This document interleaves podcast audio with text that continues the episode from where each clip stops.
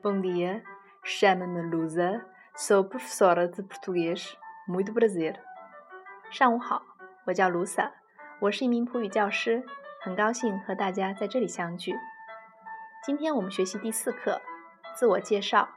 其实，关于在交谈中如何自我介绍，我们已经简单学过了。今天我们来看看如何用一段话来简要的介绍自己。先来听一段自我介绍。Boa tarde, chamo-me Wang Ming, sou da China. Eu trabalho na empresa de construção da China. Muito prazer. 下午好，我叫王明，我来自中国，我在一家中国的建筑企业工作，很高兴认识您。在这一段自我介绍中的几个句型，大家应该有所了解，比如 “Boa tarde”。下午好。山闷闷我叫什么名字？Muito prazer，很高兴认识您。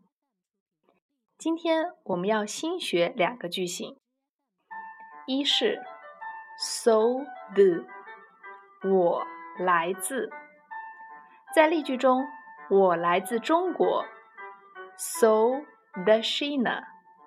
大家还记得 “so” 这个动词吗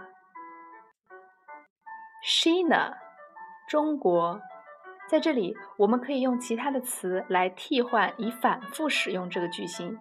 比如，我来自北京，so the Peking；我来自清华大学，so the Universidad de 清华等等。一般后面我们加上地点名词就可以了。二是 el trabalho in 这个句型，表示我在哪里哪里工作。trabalho 是个动词，表示工作，是一个动词变位。我工作，eu trabalho。我在哪里工作，在后面加上地点或者单位的名称就可以了。在例句中。我在中国的建筑企业工作。Eu trabalho na empresa de construção da China。解释一下几个单词。Um 或者 uma 是一个数词，表示一或者一个。在普语中，数词一和二都是有阴阳性之分的。Empresa。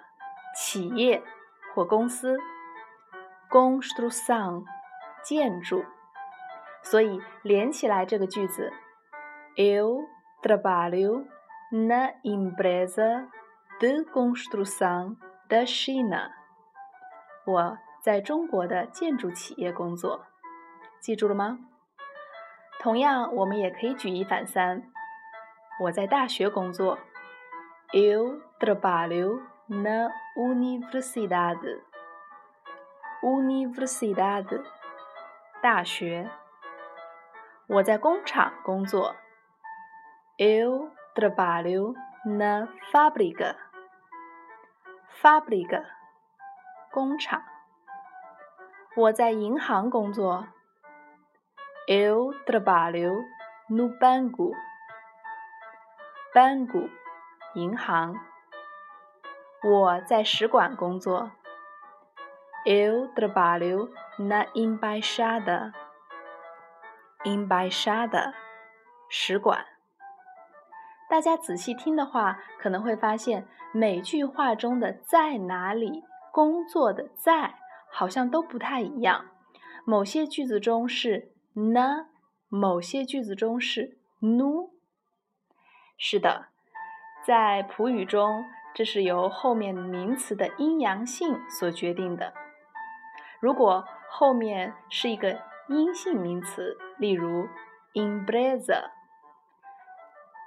在公司，我们用 na empresa；如果后面是个阳性名词，例如 banco，在银行，我们用 no banco。可能大家会感到疑惑。一个名词，我们如何知道它是阴性的还是阳性的呢？